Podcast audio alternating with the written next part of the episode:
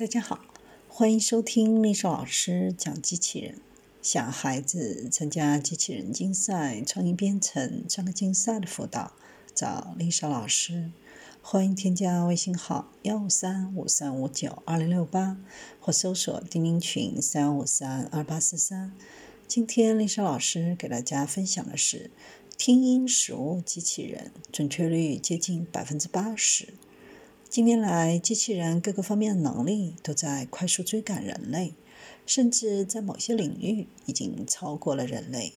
在这过程当中，科学家和工程师们喜欢在机器人身上打造出类似人类的感官模式，以更好地感知世界。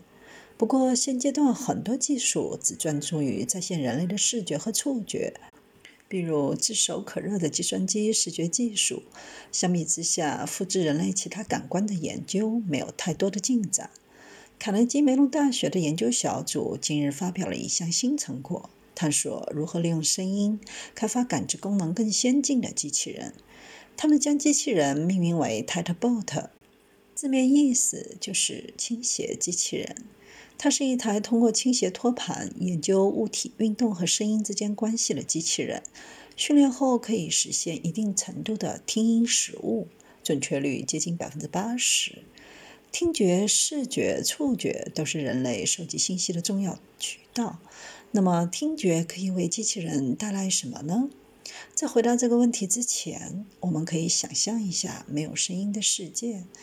在这种情况下，我们将极度依赖视觉系统收集信息。看视频必须有字幕，跟别人沟通必须有文字和手势，否则永远不知道背后是不是走过来一个人，除非转过头去看。即使眼睛和手可以代劳很多关键信息，也无法准确的传达，比如语气、声调这些变量背后的潜台词和深意。机器人也面临相似的苦恼，感知物理世界的渠道太过单一，依赖性太强，因此无法有效地利用普遍存在的信息。如果能够有效地收集声音数据，再配上视觉信息，对环境的感知力将大幅提升。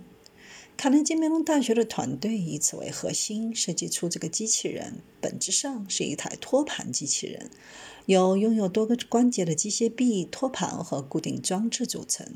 托盘四周有边框，上面贴着用于记录物体碰撞的声波捕捉装置。托盘正上方还固定了一个摄像头，用来捕捉物体运动的轨迹，后期再与声音变化相匹配。实验时，研究人员会把不同的物体放在托盘中，机械臂随后开始前后左右的倾斜，托盘中的物体也随之移动。如果倾斜过大，物体就会碰到边框，发出响声。撞击力度越大，捕捉到的声波波峰就越高。团队总共收集了六十个不同物体一点五万次的交互记录，每组记录都包含匹配的视频和音频数据。利用这些数据，创建了一个全新的图像音频数据集，用于训练机器人在运动、图像和声音之间建立有意义的联系。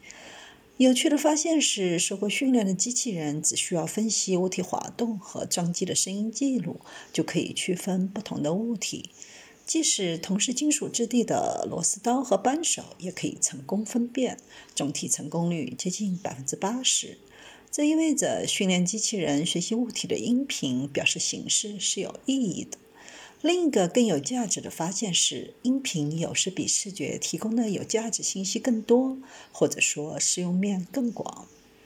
由于声音是以声波的形式传播，传播轨迹更直观，可以更有效地预测物体未来的运动轨迹。从而帮助机器人更好地控制物体。用从未见过的物体测试机器人性能时，如果同时使用视频和音频数据，那么它预测如何更好地控制物体的表现，相较于只使用视频时提高了百分之二十四。音频和视频的数据集可以帮助更多的人开发机器人。尤其是当他们被派去执行的任务需要两者兼顾的时候，团队表示，现在的成果只是第一步，未来将探索声音数据分析，还能挖掘出机器人的哪些潜力。进一步提高他们的感知能力，并将其运用到更实际的任务当中。